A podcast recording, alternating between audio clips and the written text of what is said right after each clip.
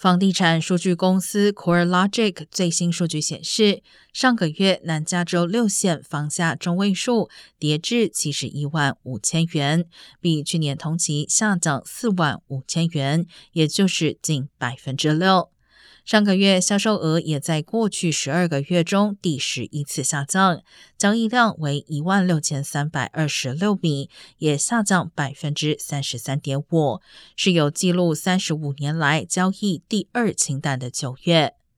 Refin 数据显示，落线房屋本月平均销售时间翻了一倍，达到四十七天。圣地亚哥县的房屋本月平均上市时间仅二十八天，但是去年春天平均九天的三倍。